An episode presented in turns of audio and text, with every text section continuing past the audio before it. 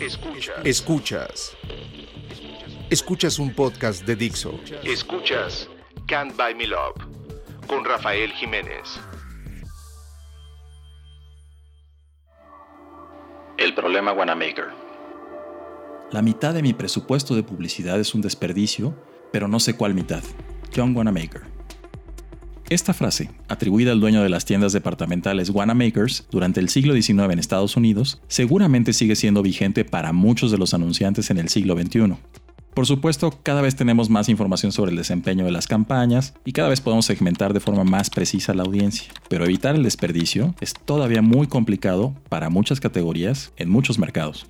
Tim O'Reilly dice que Google resolvió ya este problema. Entiendo de dónde viene esa afirmación. Search Marketing, en teoría, no tiene desperdicio. Solo se paga por la gente que decide hacer clic en un anuncio. Hacer clic, se supone, es manifestar la intención de obtener algo. A veces información, a veces comprar, a veces establecer una relación. La gente que hace una búsqueda se autosegmenta y los que hacen clic avanzan una casilla en el mítico embudo del marketing.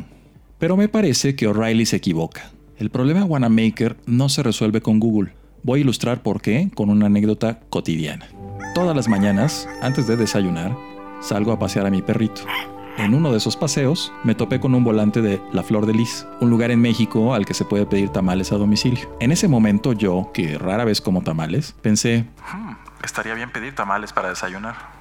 Si el escenario Riley fuera cierto, tendría que haber despertado con antojo de tamales y luego buscar en Google opciones. Esto por supuesto puede ocurrir, pero el trabajo de la publicidad es recordarme que en este caso los tamales son una buena opción para desayunar. El trabajo de la publicidad es generar demanda y no estar pasivamente esperando a que piense en tamales y que además piense espontáneamente en comprarlos en la flor de lis.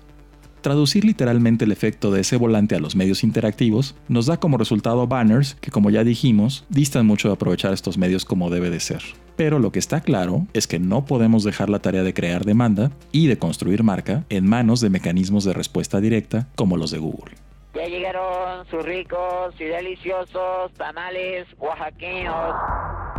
Estamos aquí con Fernando Polo en el podcast de Can't Buy Me Love, CEO de Good Rebels. Muchas gracias, Fer. A ti, Rafa, por invitarme. Un placer. Pues bueno, de cuando se escribió este post ahora, uno pensaría que de alguna manera la evolución natural de, de los medios digitales hubiera hecho que mucha más gente y muchas más marcas utilizaran este tipo de medios también para generar demanda, ¿no? Sobre todo pensando en que obviamente el consumo de medios por parte de la gente está mucho más, cada día más eh, orientado a digital. En estos años justamente lo que ha pasado es eso, ¿no? O sea, lejos de ser una moda, ¿no? Se ha vuelto el medio por excelencia y el, la gente pasa muchísimo tiempo en su móvil, pasa muchísimo tiempo en sus computadoras y demás. Y de alguna forma la sensación que tengo yo es que todavía el enfoque que se le da primordialmente es un enfoque muy de performance, ¿no? Y, y no que eso esté mal, pero sí que hay otras oportunidades que probablemente se siguen, o que seguramente desde mi punto de vista se siguen dejando de lado, ¿no? Sí, es cierto que,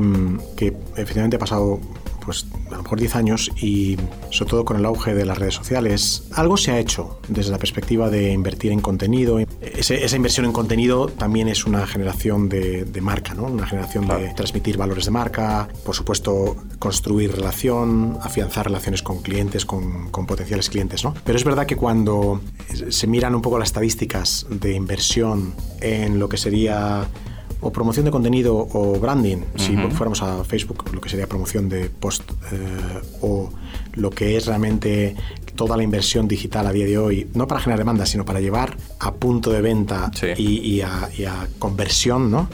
el, performance sigue mandando. ¿no? Quizá, evidentemente, desde... Mm, es verdad que la primera década ¿no? de los 2000 es el gran triunfador fue Google, por un lado el buscador y las estrategias SEO y por otro lado ya los anuncios y toda la estrategia SEM para optimizar la inversión de esos anuncios, digamos que en esa época sí que prácticamente todo estaba centrado en lo que es el último clic, ¿no? en llevar que eso fuera un clic a venta. Y quizá esta segunda década en los 2000 ¿no? sí que las redes sociales han permitido tener modos de expresión, ¿no? el vídeo ha crecido muchísimo y el vídeo ya puede ser una herramienta de, branding ¿no? y de hecho posiblemente en la inversión que hay en vídeo online ya sí que tienes unos porcentajes más fuertes en lo que es creación de marca que en lo que es eh, generación de demanda. ¿no? Y quizás esa es una evolución respecto a, cuando se escribe ese post, que es hay más formatos hoy y está habiendo más inversión comparado con, con Facebook, de alguna forma, lo que quería hacer era la competencia de la tele. Y la tele tenía, ha sido posiblemente la marca, la, la, herramienta, la máquina más fuerte que hemos conocido para crear marca, ¿no? Y... Claro que quizás ese mundo se acabó en, en, muchos sentidos, ¿no? Porque si bien en términos como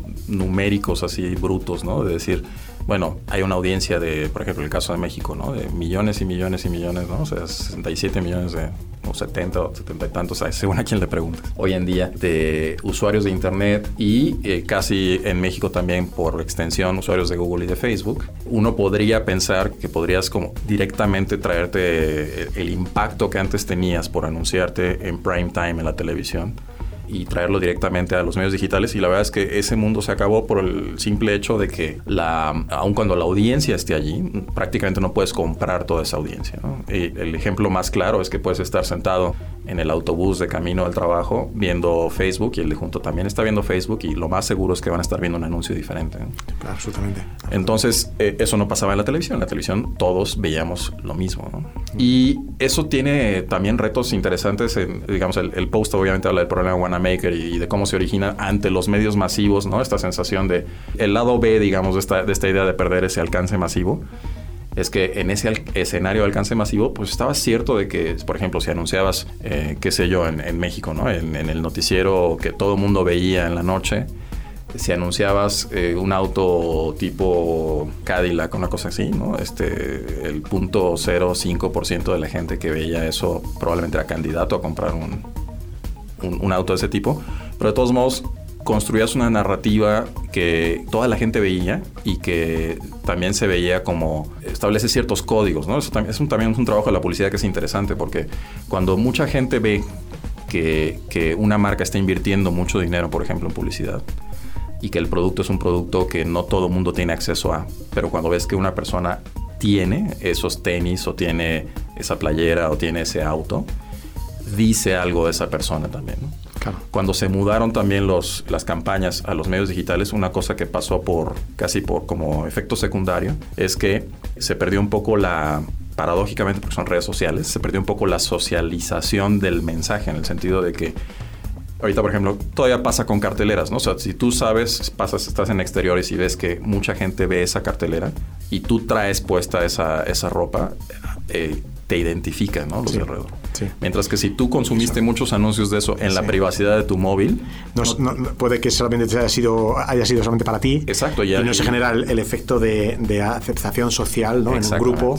Entonces, y si sales de- a la calle con tu bolsa que, que- que viste miles de anuncios súper bonitos en, en tu móvil, pero nadie más los ha visto, no visto. significa nada tu bolsa para los demás, ¿no? Claro. Entonces, Es curioso, eso también es un trabajo de un trabajo de, de- branding, y es un trabajo que- que, también existe, pero efectivamente está muy sigue estando este misterio de qué parte de mi presupuesto es útil, qué parte de mi presupuesto es un desperdicio. Sí. De hecho, en, en tu post también hay una referencia a una cosa que es que puede ocurrir que incluso eh, la promesa de la publicidad digital sería que nos diga qué parte del, del presupuesto es el que es útil. Sí. Y resulta que pues, ha habido un par de estudios, por lo menos famosos, que, de los que no se habla mucho en la industria, pero de los que, pero es que, de los que se conocen. ¿no? Que se ha hecho uno con Yahoo y otro con eBay, ¿no? que fue la promoción de lo que era eBay y cómo Google se aprovecha del tener que comprar mi propia marca para que otros competidores no me compren la marca y entonces cuando alguien busque eBay en Google que quiere ir a mi sitio, pero en lugar de ir a mi sitio, en vez de poner ebay.com, pone eBay en Google, Sí. que no te lleven a Amazon ¿no? o Sí, lo que sea. Entonces dices Que es como eso secuestrar tu que es marca. claro, como secuestrar tu marca, ¿no? Y de hecho Google es muy criticado Sí. y años después de que eso haya habido pleitos, juicios y que puede ser ilegal en muchos aspectos, ¿no? porque la marca está protegida por, por copyright, ¿no? que, que todavía hoy tienes que asegurar en parte. Entonces, claro, de pronto entras en, la- en- en un paradigma que es decir, incluso puede que tú,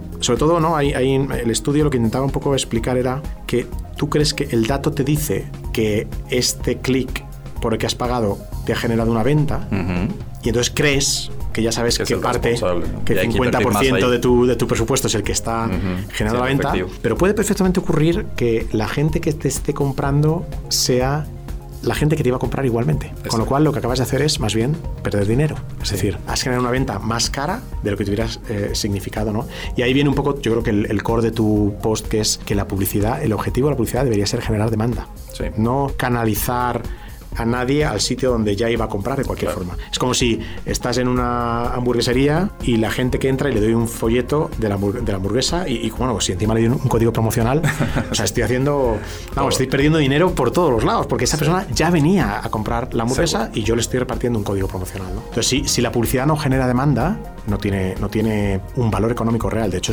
destruye valor. Y, tenemos riesgo de que mucha de la publicidad digital que se esté haciendo esté destruyendo valor, pero los datos estén engañándonos ¿no? y diciendo que no, que, estamos poniendo muy bien, porque mira, la, atribución del último clic dice que estás, está, aquí esto te genera una venta. ¿no? Exacto. Y fíjate que, por ejemplo, me acuerdo de mis años de Yahoo hace, hace justo poco más de 10 años, en donde del lado de Search Marketing, por ejemplo, sí manejábamos mucho la idea de los anunciantes no, se, no le atribuyeran precisamente todo el éxito a, a ese último clic. ¿no? Incluso dentro del universo de Search Engine Marketing había una serie de, en una buena estrategia de Search Engine Marketing, hay que tener una serie de palabras y cosas por el estilo que participan en diferentes partes del proceso de compra ¿no? y de consideración y demás que son como una especie de asistente, ¿no? Al, que, al que mete el gol, ¿no? Entonces, a lo mejor no es el que mete el gol, pero es el que, como en el básquet o en, el, fútbol, ¿no? El que le da el pase, ¿no? Y el que le da el pase es bien importante. Yo creo que ahora ya mucho más gente tiene, tiene un poco internalizado eso. Justo el otro día estábamos platicando con un cliente en el que, que nos decía que, que, habían notado ellos mismos, por ejemplo, si dejaban de pautar algunas cosas en, en YouTube, eh, de pronto el, volumen de búsquedas sobre su propio eh, eh, producto disminuía. Entonces, que ese concepto de no ver las cosas como una cosa aislada está bueno. Que en este ejemplo en particular ambas cosas caigan en el territorio de Google suena sospechoso, ¿no? Pero, pero es, es un hecho que, que, que, hay que hay que considerar muchas más cosas que únicamente lo que, lo que mete el gol. Y yo creo que también en ese, en ese aspecto tenemos la, la oportunidad todavía de, de elevar un poco la conversación conversación respecto de qué se mide y qué, y qué no se mide, ¿no? Porque como las métricas que nos siguen arrojando de manera gratuita y directa y automática, los mismos eh, a quienes les estamos pagando por, por anunciarnos en sus, en sus propiedades, pues hace que nos confiemos a, a, que, a que, esas son las métricas buenas y demás, ¿no? Y, probablemente no estemos entendiendo realmente el verdadero impacto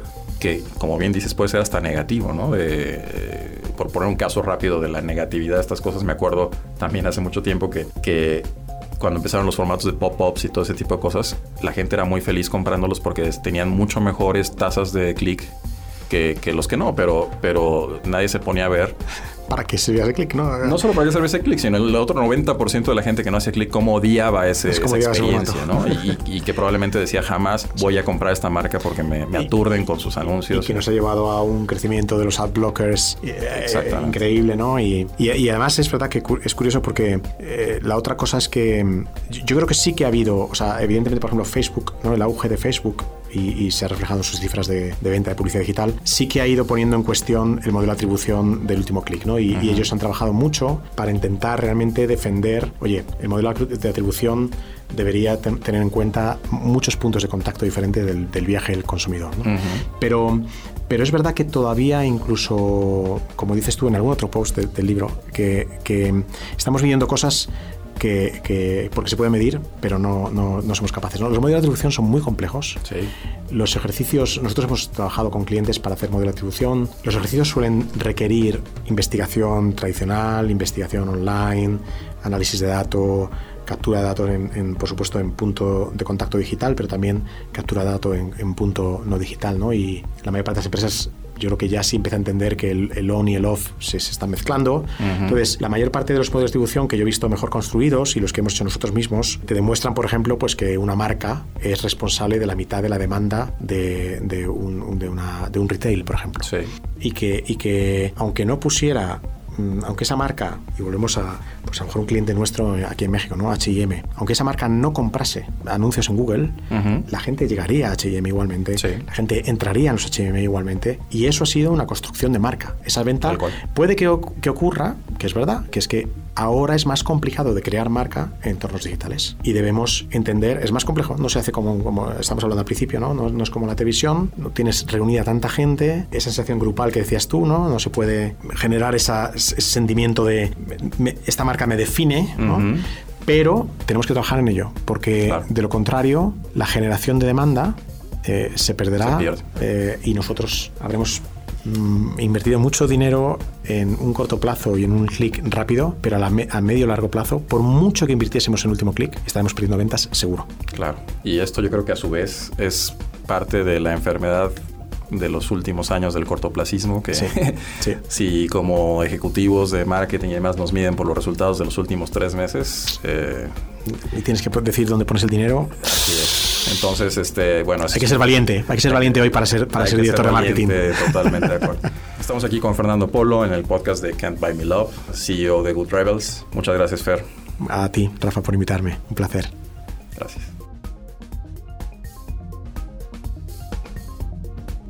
Dixo presentó Can't Buy Me Love con Rafael Jiménez.